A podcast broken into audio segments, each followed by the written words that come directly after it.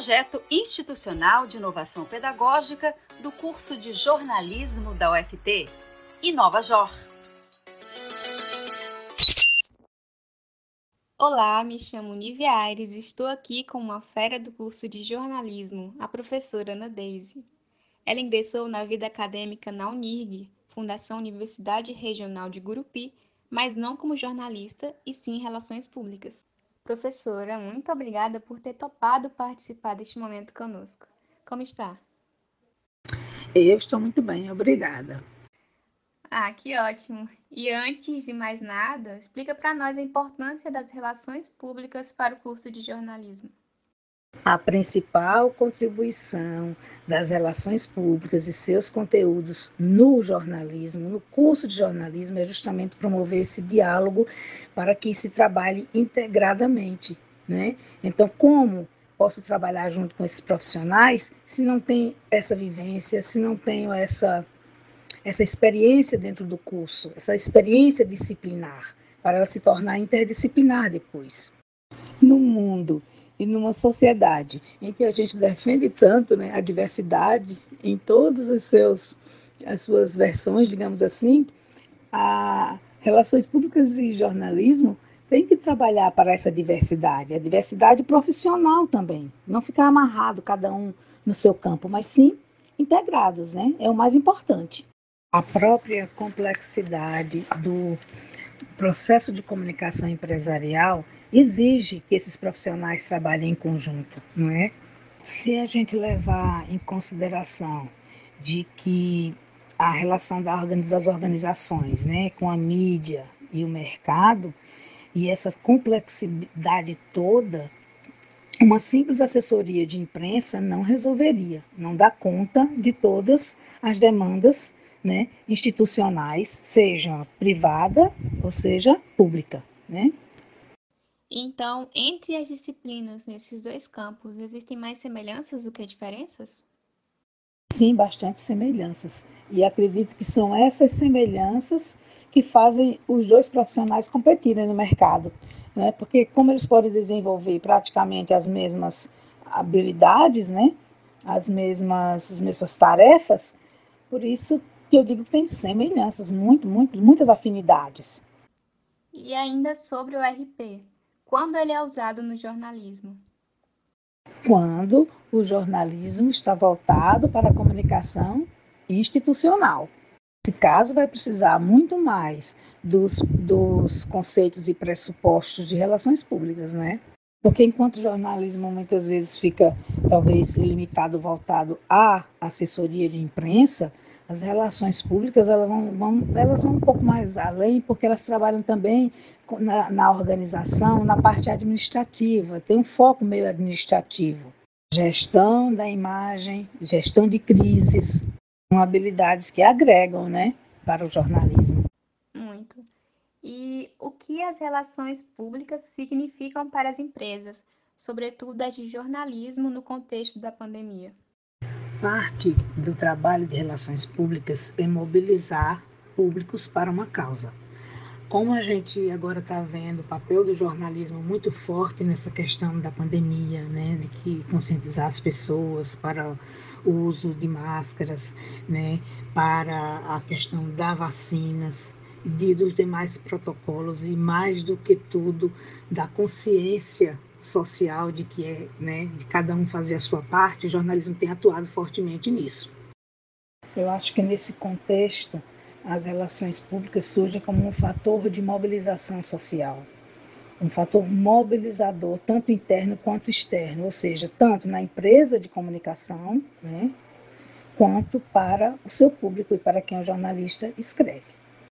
Nas relações públicas, né, elas detêm todas as ferramentas, né, habilidades e conhecimento para um relacionamento melhor com o público e com todos os públicos necessários a essa mobilização que está se demandando agora, né, com a pandemia. Lembrando que a especialidade das relações públicas é formar opinião. A opinião se forma como? Com informação, com elementos que o jornalismo produz.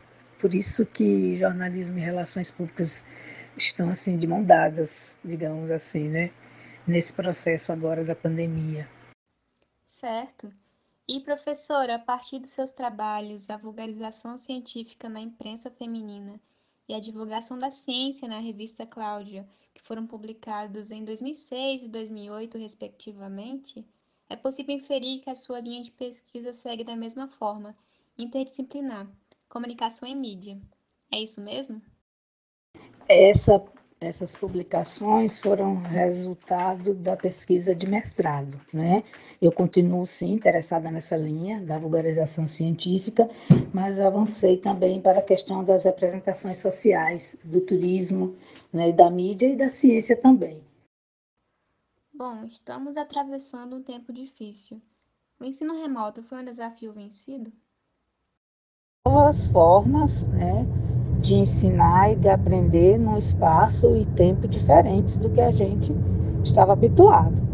Eu diria que é um desafio em andamento, né?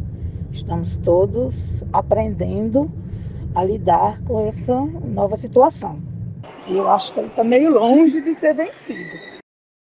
E então, por ele estar longe de ser vencido, qual seria a sua maior dificuldade com o remoto?